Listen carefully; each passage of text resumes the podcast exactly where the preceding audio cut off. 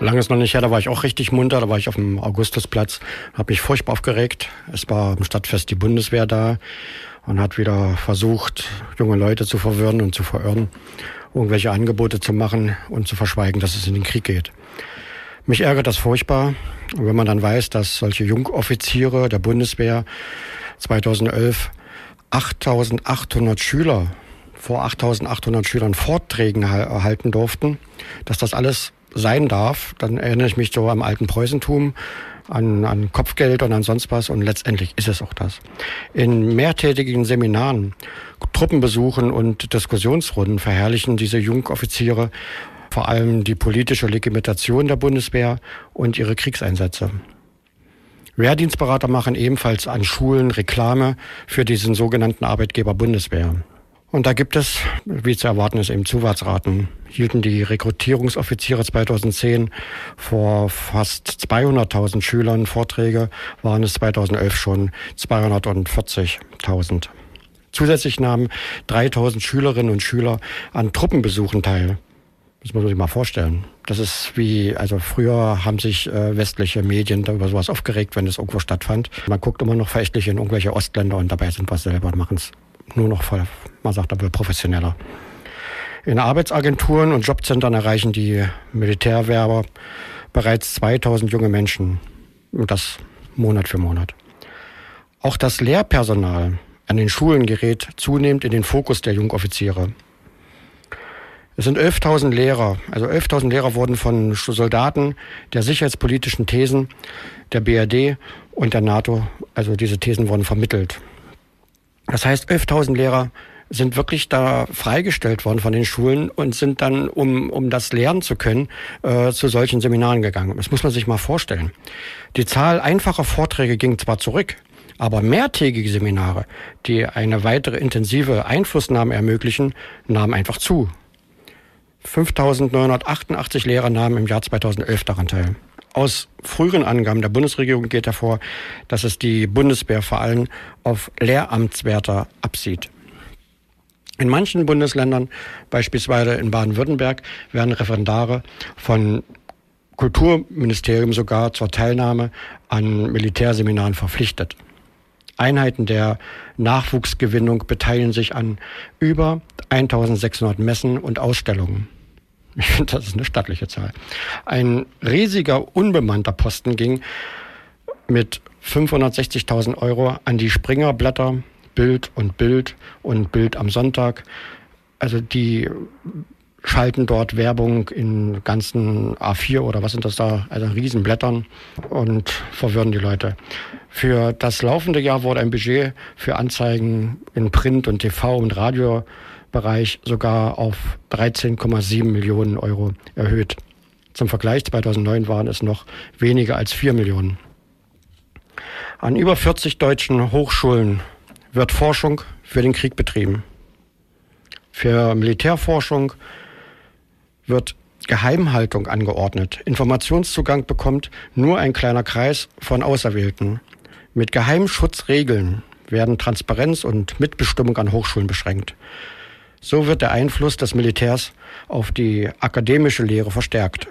Das Verteidigungsministerium stellte 2010 für Ressourcenforschung insgesamt 1,1 Milliarden Euro zur Rüstungsforschung bereit.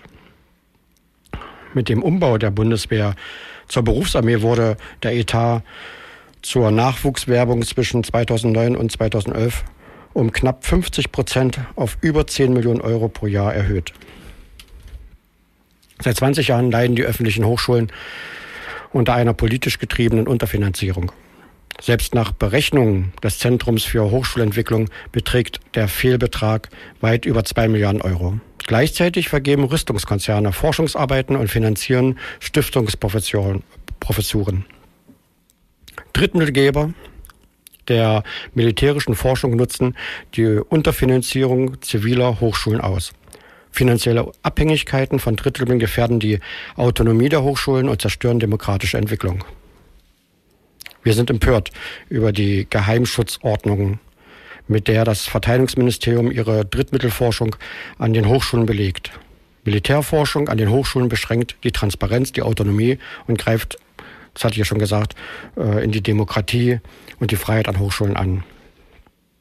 Aus einer Antwort der Bundesregierung äh, zur Rolle der Hochschulen in der staatlich geförderten rüstungs- und militärrelevanten Sicherheitsforschung geht hervor, dass das Verteidigungsministerium von 2006 bis 2009 bereits 32 Millionen Euro für Kooperationen von Bundeswehreinrichtungen mit deutschen Hochschulen ausgegeben hat. Auftraggeber, Auftragnehmer waren äh, demzufolge nunmehr schon 50 Universitäten und Fachhochschulen in ganz Deutschland. Soll Krieg geführt werden, muss ein allgemein akzeptierter Kriegsgrund her. Hier sind es sozialwissenschaftliche Analysen, die solche Gründe liefern sollen. Dabei wird deutlich, wie insbesondere Sozialwissenschaften für militärische Interessen eingesetzt werden können. Wir sagen da aber klar Ja zu einer Zivilklausel. Gemeint ist mit Zivilklausel die Verpflichtung der Hochschulen auf friedliche Forschung und Lehre. Die einzelne Universität, also jede einzelne Universität, verankert per Beschluss ihres höchsten Gremiums in der Satzung, dass Forschung und Lehre ausschließlich zivil erfolgen sollen. Freiheit und Forschung und Lehre ist nicht beliebig. Diese Freiheit geht von umfassenden Friedensauftrag des Grundgesetzes aus und setzt die militärische Forschung an zivilen Hochschulen Schranken. Wir lehnen jede Indienstnahme der Wissenschaft, Forschung und Lehre für den Krieg prinzipiell ab. also Militärforschung an Hochschulen verdrängt zivile Forschungs- und Wissenschaftsstrukturen. Militärforschung blockiert notwendige Forschung zur Lösung von sozialen und ökologischer Probleme. Probleme.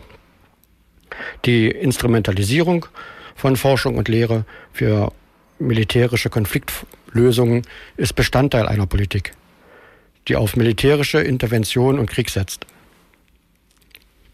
Wir lehnen, wir lehnen auch militärische Interventionen grundsätzlich ab. Sie lösen keine Konflikte, sondern verschärfen diese. Wir fordern eine breite Diskussion um die gesellschaftliche Verantwortung der Wissenschaftlerinnen und des Wissenschaftlers, aber auch der Institution Hochschule insgesamt.